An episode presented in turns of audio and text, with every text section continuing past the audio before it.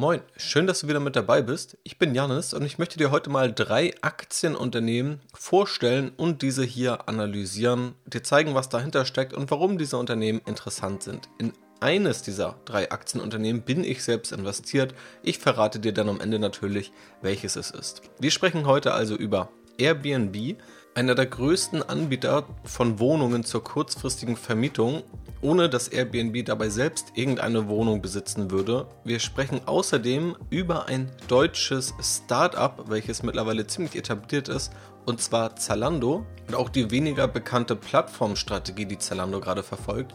Und Last but not least sprechen wir über BlackRock, den Giganten der Finanzwelt, der weltgrößte Vermögensverwalter und ob BlackRock ähnlich wie ein besserer ETF ist. BlackRock selbst hat übrigens auch eine sehr große ETF-Sparte mit den iShares ETFs. Und auch da gebe ich dir natürlich meinen Eindruck, mit welcher Rendite ich von der BlackRock-Aktie erwarten würde. Also viel Spaß!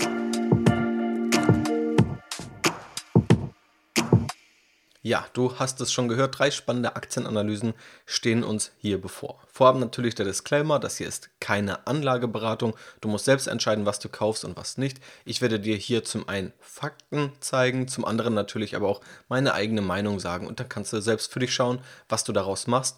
Ich veröffentliche auf Strategy Invest jede Woche eine Aktienanalyse. Dort findest du auch noch ausführlichere Analysen zu den hier besprochenen Aktienunternehmen. Wenn dich also eine Aktie weiter interessiert, empfehle ich dir da einfach mal reinzuschauen, damit du noch ein breiteres Bild bekommst und dir dann noch besser deine eigene Meinung bilden kannst. Mein Ziel ist es mit dieser Podcast-Episode nicht, dir zu sagen, welche Aktien du blind kaufen solltest, sondern dir einen konkreten Einblick zu geben, wie solche Aktien angeschaut und auch bewertet werden können was für eine Vielzahl an Aktienunternehmen es auch gibt und dir natürlich auch konkrete Ideen und Ansatzpunkte für deine Geldanlage zu liefern.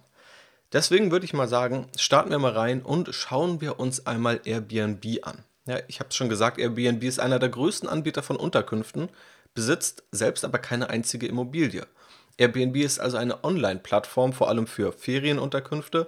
Mittlerweile auch noch ein bisschen mehr als das, aber das ist der Kahn. Und erst Ende 2020 mit viel Aufsehen an die Börse gegangen. Direkt am ersten Tag hat sich der Kurs verdoppelt. Der Zeitpunkt war eigentlich eher ungewöhnlich, weil dieser IPO, also der Börsengang, wurde lange vorhergesagt.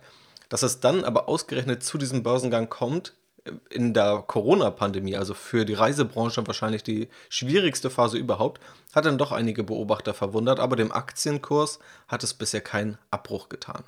Schon mal als Teaser drei Gründe, warum ich es überhaupt spannend finde, sich mit der Airbnb-Aktie auseinanderzusetzen. Airbnb ist eine Online-Plattform und hat damit ein relativ attraktives Geschäftsmodell. Airbnb muss nicht selbst teure Wohnungen kaufen und ausstatten, sondern kann relativ kapitaleffizient vorgehen, ist also ein schlankes Geschäftsmodell, das auch weltweit skaliert und ausgerollt werden kann und dann auch recht hohe Gewinnmargen hat. Airbnb vermittelt eigentlich nur Anbieter von Wohnungen mit den Leuten, die irgendwo in diesen Wohnungen übernachten wollen und streicht eine Marge ein und hat ja erfahrungsgemäß eine relativ hohe Gewinnmarge, wenn wir uns andere Online-Plattformen anschauen.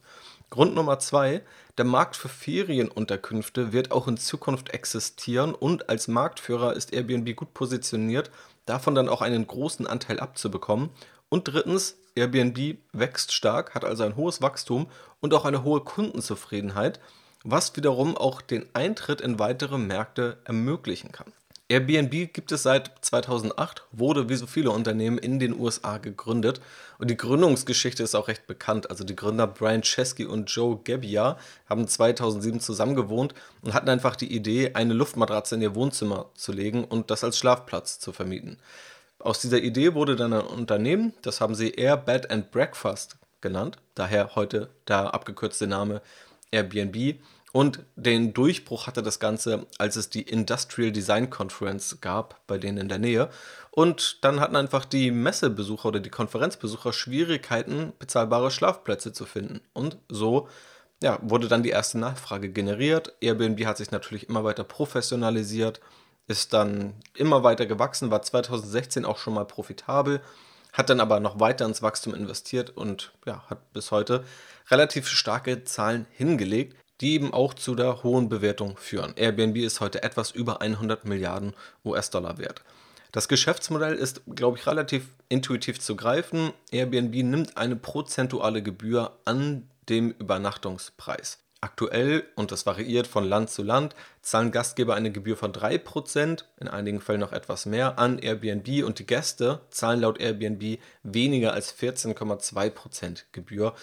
Es gibt noch das Segment Entdeckungen, wo Airbnb sozusagen ja, Reisen vor Ort vermarktet, wo es also nicht mehr nur um die Unterkunft geht. Und da wird eine Servicegebühr von 20% fällig. Spannend ist es natürlich, auf die Umsätze zu schauen, gerade durch die Corona-Pandemie. 2017 hat Airbnb 2,6 Milliarden US-Dollar umsetzen können, 2018 3,7 Milliarden, 2019 4,8 Milliarden und jetzt in den letzten zwölf Monaten sind es 3,6 Milliarden. Das heißt, der Umsatz ist ja um etwa ein Viertel eingebrochen, ein Viertel weniger Umsatz wurde erzielt. Es wird aber natürlich davon ausgegangen, dass, sobald Themen wie der Lockdown vorbei sind, dann auch wieder die Erlöse von Airbnb zumindest auf ein vorheriges Niveau zurückkehren oder sogar darüber hinaus durch Nachholeffekte, dass Leute dann nachgelagert noch mehr in den Urlaub möchten. Was steckt nun hinter diesen Zahlen? Also wie funktioniert denn das Geschäftsmodell und was sind sozusagen auch die Vorteile, die ein Geschäftsmodell wie Airbnb bietet? Ben Thompson ist ein recht populärer Tech-Analyst, also schaut sich vor allem die Technologiewelt an und beurteilt diese und wird auch von ja, den größten Unternehmen der Welt zu Rate gezogen. Und er sagt, dass die große Leistung oder auch dieses Alleinstellungsmerkmal von Airbnb vor allem darin liegt, Vertrauen verfügbar gemacht zu haben.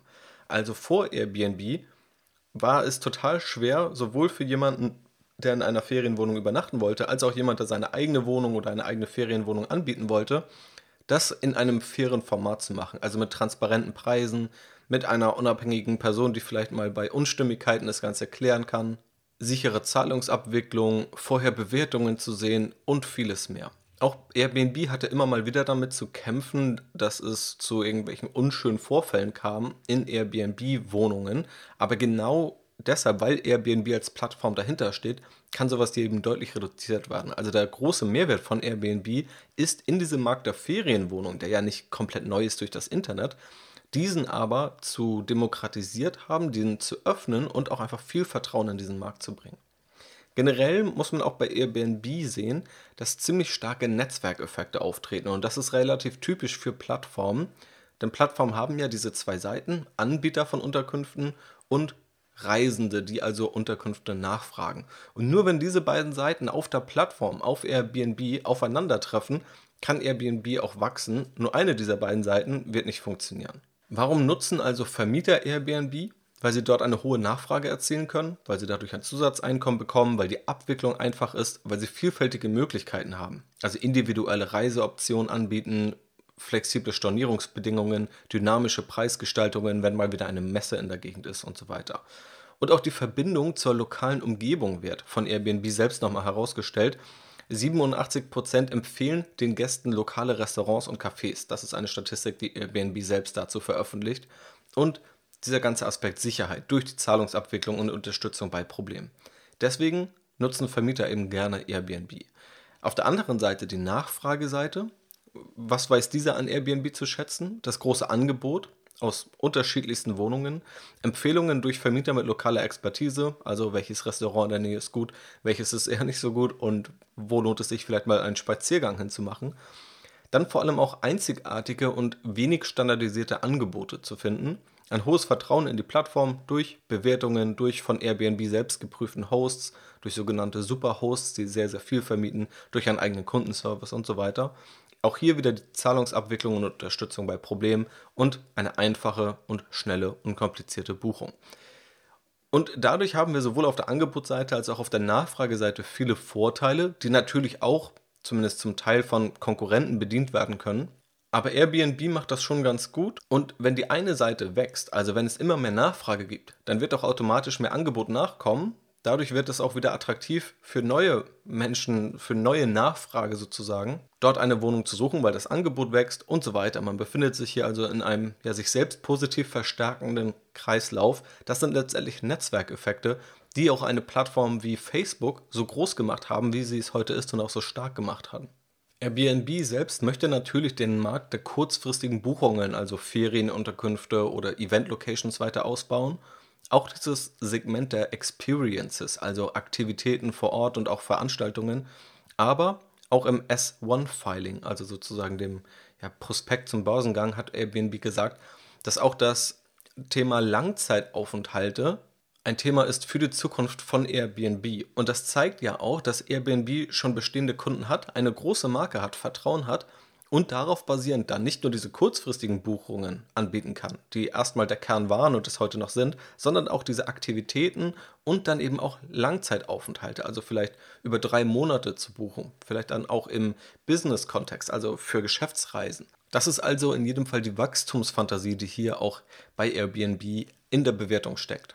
Auch andere Themen können noch interessant sein, beispielsweise Werbelösungen verstärkt anzubieten. Amazon macht es schon vor, wenn du dort nach einem Produkt suchst, findest du ganz viele ja, Werbeeinblendungen, wo also bestehende Amazon-Besucher einfach nur noch stärker monetarisiert werden. Das ist ein ganz typisches Bild.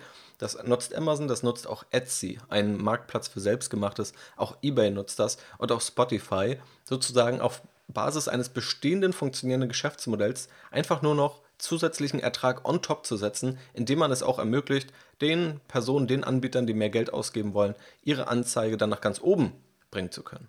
Also Airbnb hat starke Zahlen, eine hohe Bruttomarge, was erstmal eine hohe Profitabilität ermöglicht, zufriedene Kunden, eine eigene Marke und diesen direkten Kundenzugang. Also wenn wir mal das Ganze vergleichen, wer ein Produkt kaufen will, denkt wahrscheinlich direkt an Amazon. Wer irgendetwas suchen möchte im Internet, denkt erstmal an Google. Wer Videos sehen will, denkt an YouTube. Und wer eine Ferienunterkunft buchen will, denkt wahrscheinlich nicht an Google, nicht an Amazon, nicht an YouTube, sondern an Airbnb. Und das ist eben direkter Kundenzugang. Dazu kommen eben viele Wachstumsperspektiven, die Airbnb irgendwo aufgreifen kann. Risiken und Schwächen sehe ich vor allem darin, dass Airbnb relativ hoch verschuldet ist aktuell, auch ein zyklisches Geschäftsmodell ist, weil meine These wäre, dass gerade Reisen dann etwas zurückgefahren werden, wenn es mal wirtschaftlich nicht mehr so gut laufen sollte.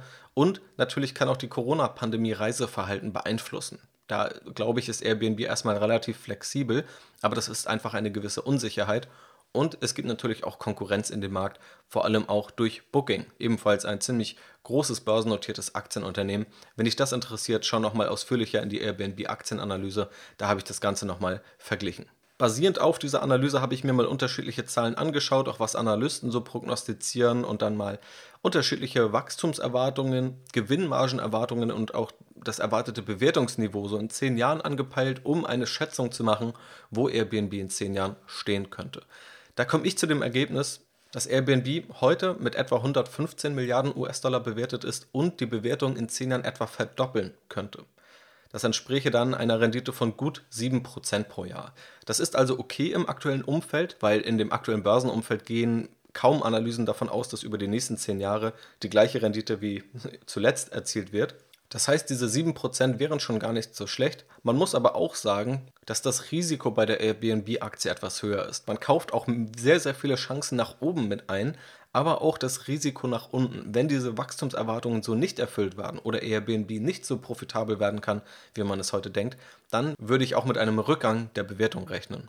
Bei Airbnb kann man übrigens auch andere spannende Vergleiche aufziehen. Beispielsweise, wenn man die Übernachtungszahlen von Airbnb mit traditionellen Hotelketten vergleicht. Und Airbnb lag 2020 bei 7 Millionen und traditionelle Hotelketten Hyatt, Wyndham, Intercontinental, Hilton und das Marriott liegen bei 4,3 Millionen. Also das zeigt auch, natürlich reden wir bei Airbnb über eine Online-Plattform, aber die ist immens groß, wenn wir das mal mit der traditionellen Welt vergleichen. Es gibt auch Vergleiche von den Suchanfragen, also wie viel wird Airbnb gesucht in welcher Stadt und wie viel werden die Hotelketten gesucht. Und da ist der Unterschied nochmal um ein Vielfaches größer, um den Airbnb über den Hotelketten liegt.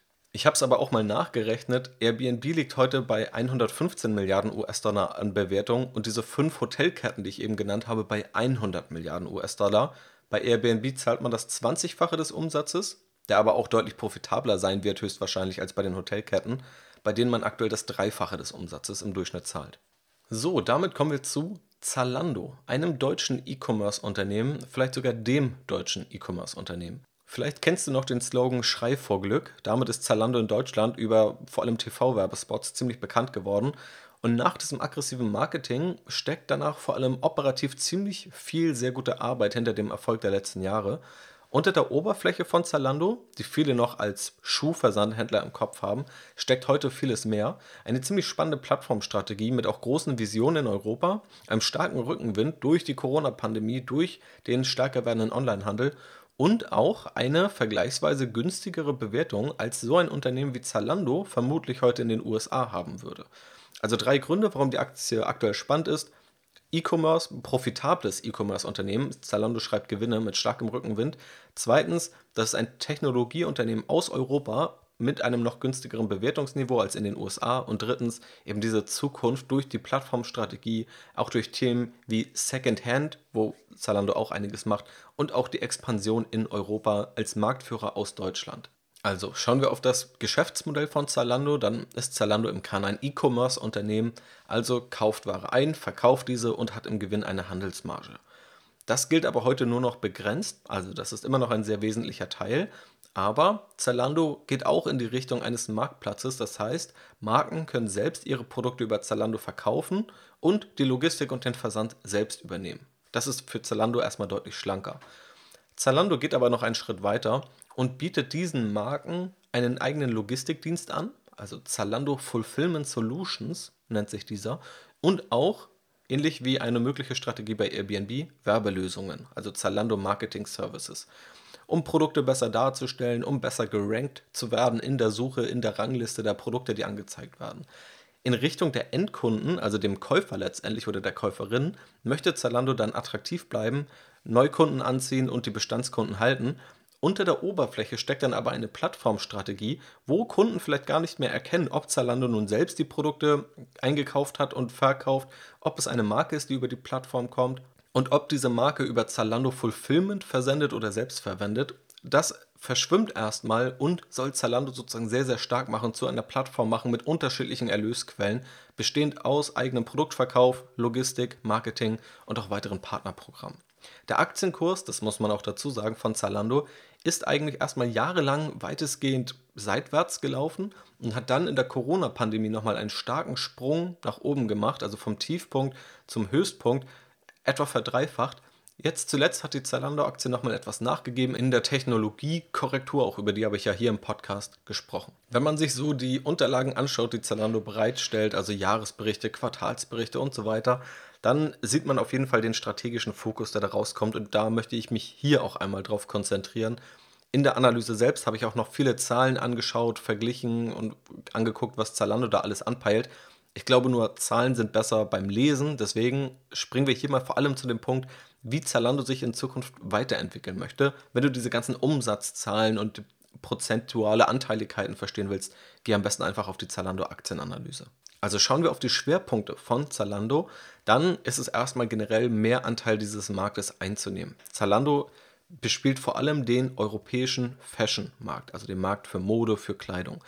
Dort macht Zalando wohl etwa 5% aus und 25% des Marktes ist überhaupt erstmal online.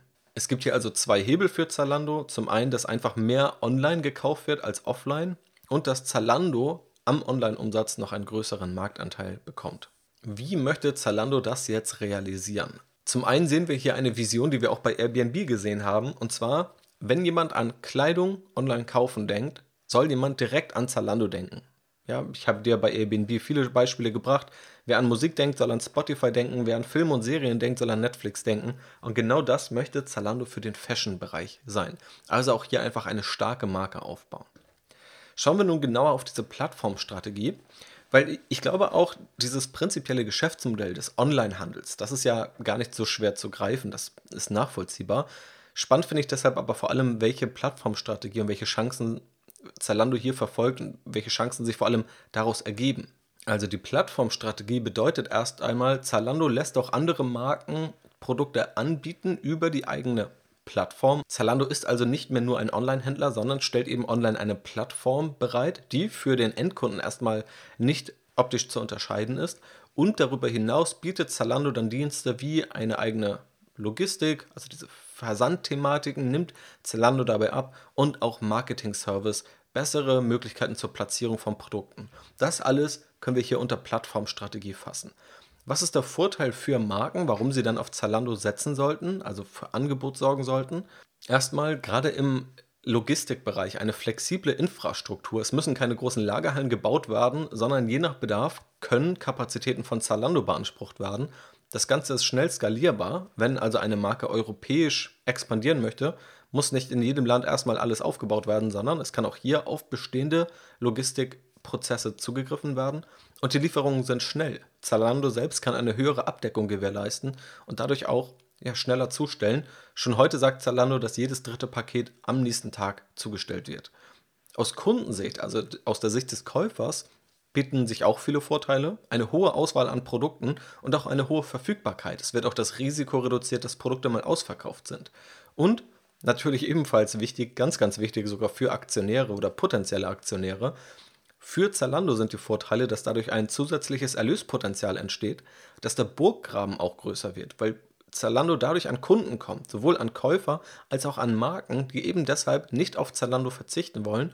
Und Zalando hat, gerade wenn auch andere Marken ihre Produkte über Zalando anbieten können und Zalando diese nicht selbst einkaufen und lagern muss, weniger Risiko als beim Aufbau eigenes Inventars. Neben diesen großen Themen, also allem, was zu dieser Plattformstrategie gehört, entwickelt Zalando auch weitere Lösungen, an die kleinere Unternehmen noch gar nicht denken können. Dazu gehört beispielsweise ein An- und Verkaufsprogramm für gebrauchte Kleidung, also dieser Second-Hand-Markt wird dadurch sozusagen ins Visier genommen.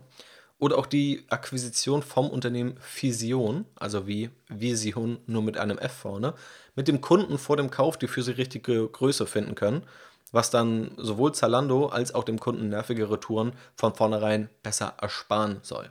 Also auch das sind einfach direkte Möglichkeiten, die, glaube ich, auch jeder aus dem eigenen Einkaufserlebnis kennt und nachvollziehen kann und verstehen kann, dass es ein Mehrwert ist, der Zalandos Burggraben irgendwo stärkt. Damit möchte Zalando dann unterm Strich auf Sicht der nächsten drei Jahre den Außenumsatz um 20 bis 25 Prozent und den Innenumsatz um 15 bis 20 Prozent pro Jahr steigern.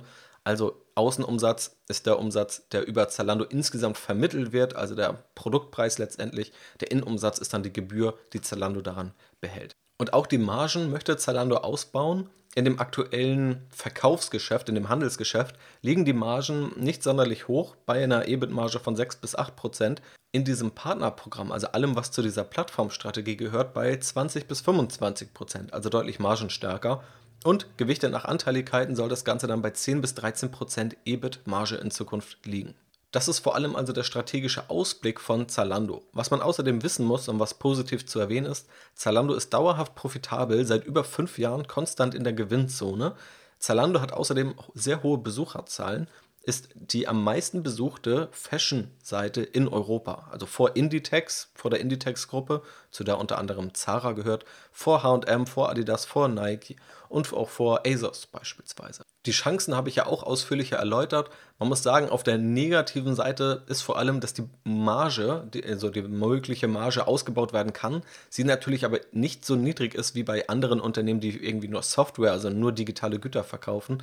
Also Zalando muss hier halt schon mit der Handelsmarge im Wesentlichen klarkommen und hat natürlich auch Konkurrenz. Also Amazon ist das größte Unternehmen in diesem E-Commerce-Markt, tut sich aber im Modebereich relativ schwer.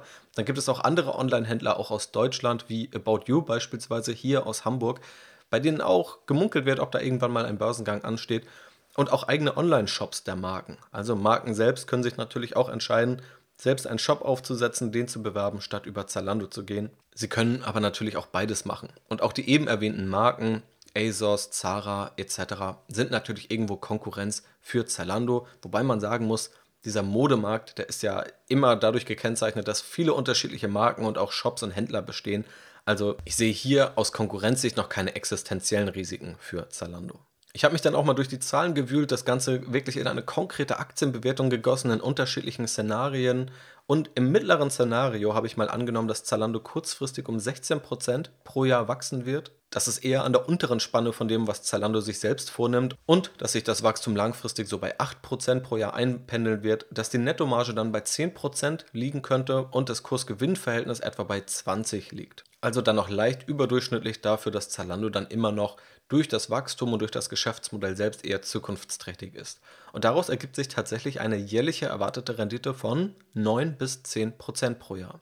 Also in meinen Augen gar nicht so utopische Annahmen oder gar nicht so utopische Entwicklungen, die eintreten müssen, um schon eine gute und attraktive Rendite zu liefern. Und auch Nach oben hin gibt es durchaus noch Chancen, die man sich damit einkauft, wenn das Wachstum eben entsprechend stärker aussieht oder Zalando doch profitabler wird. Und natürlich gibt es auch Risiken nach unten hin, dann wäre Zalando keine so gute Investition. Aber diese sehe ich zumindest als begrenzt an. Einfach dadurch, dass Zalando jetzt wächst, Zalando schon einen guten Burggraben aufgebaut hat und Zalando profitabel ist. Und last but not least kommen wir einmal zu BlackRock. Und hier möchte ich mich gleich einmal vor allem auf eine wirklich kurze, super simple Aktienbewertung fokussieren, die man hier bei BlackRock, glaube ich, ganz gut anwenden kann. Erst einmal zu BlackRock selbst. Ja, hinter BlackRock steckt relativ viel. Man könnte sagen 8,7 Billionen US-Dollar, also 8.700 Milliarden US-Dollar, die von BlackRock verwaltet werden. Damit ist BlackRock der größte Vermögensverwalter der Welt. Und eine Marke von BlackRock heißt eben iShares. Und iShares wirst du kennen, wenn du dich schon mal mit ETFs beschäftigt hast, denn auch iShares ist Marktführer in diesem ETF-Segment, bietet also viele börsengehandelte Indexfonds an. BlackRock bekommt auch immer Kritik ab. Man muss dazu sagen, oftmals auch Kritik von Leuten, die selbst gar nicht aus der Branche kommen und da kann man nun drüber streiten, ob das stimmt oder nicht. Ich glaube, an vielen Stellen wird da etwas überspitzt und die Marktmacht, die wird oft eben befürchtet von BlackRock, an vielen Stellen muss man aber auch erstmal verstehen, wenn in ein ETF über BlackRock investiert wird, ja, dann verwaltet BlackRock das über diesen iShares ETF.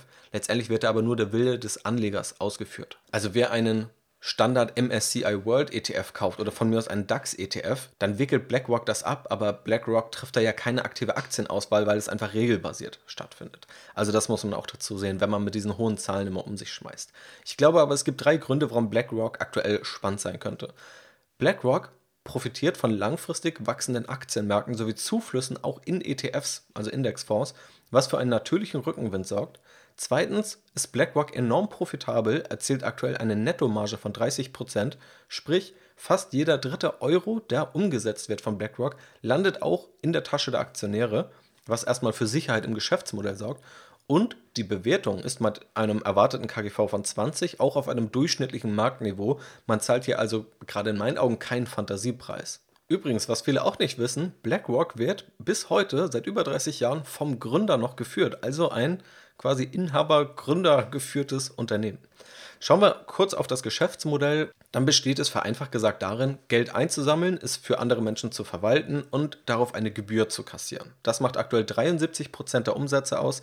BlackRock hat noch andere Segmente, zählt dazu zum Beispiel performanceabhängige Gebühren, Technologieservices, Vertriebsgebühren, Wertpapierleihegeschäfte und auch Beratung und andere kleinere Segmente. Aber im Wesentlichen ist es, Geld einzusammeln und darauf Gebühren zu verlangen.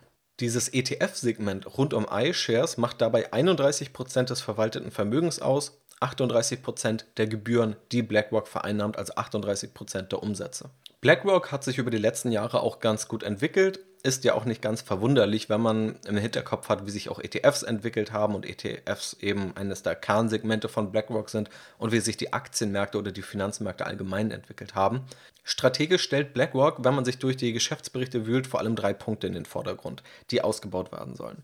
Zum einen der ETF-Bereich, also dieses Segment rund um iShares, das zuletzt über die letzten fünf Jahre mit etwa 13% pro Jahr gewachsen ist. Also ETFs sind nach wie vor ein Wachstumssegment und iShares ist da sehr groß aufgestellt und kann einfach durch die Größe auch viele ETFs auflegen und auch viele Prozesse sehr effizient gestalten. Das zweite Wachstums- und Fokussegment sind illiquide Alternativen. Das ist mit 12% pro Jahr gewachsen. Also in einem Niedrigzinsumfeld zu schauen, was gibt es eigentlich noch für Möglichkeiten, die eigentlich illiquide sind, die also auch für Anleger schwer erschließbar sind. Nehmen wir beispielsweise mal private Unternehmensbeteiligung, also Private Equity letztendlich Unternehmensbeteiligungen, die nicht einfach an der Börse handelbar sind. Und vielleicht auch solche Dinge irgendwo zugänglich zu machen für Anlegern. Auch daran sieht BlackRock Potenzial. Und auch in dem Bereich Technologieservices.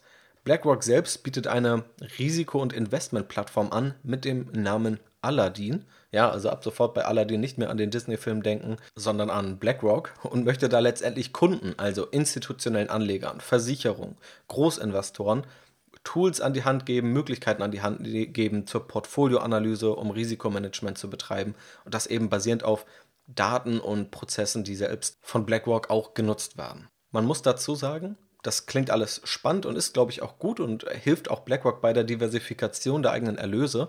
Der Teil macht aktuell aber etwa 7% der Umsätze aus und ist zuletzt um 11% pro Jahr gewachsen. Das wird also auch auf absehbare Zeit nicht der große Gewinnbringer sein, aber wird zumindest mit etwas höheren Gewinnmargen einhergehen, weil BlackRock da eben in Richtung von Software geht und Software in der Regel nochmal etwas margenstärker ist. Und auch darüber hinaus denkt BlackRock an Themen wie Datennutzung, künstliche Intelligenz unter dem Begriff BlackRock Lab und auch Aladdin Developer, also sozusagen die Plattform auch für Programmierer und Entwickler zugänglich zu machen, die damit eigene Lösungen entwickeln können.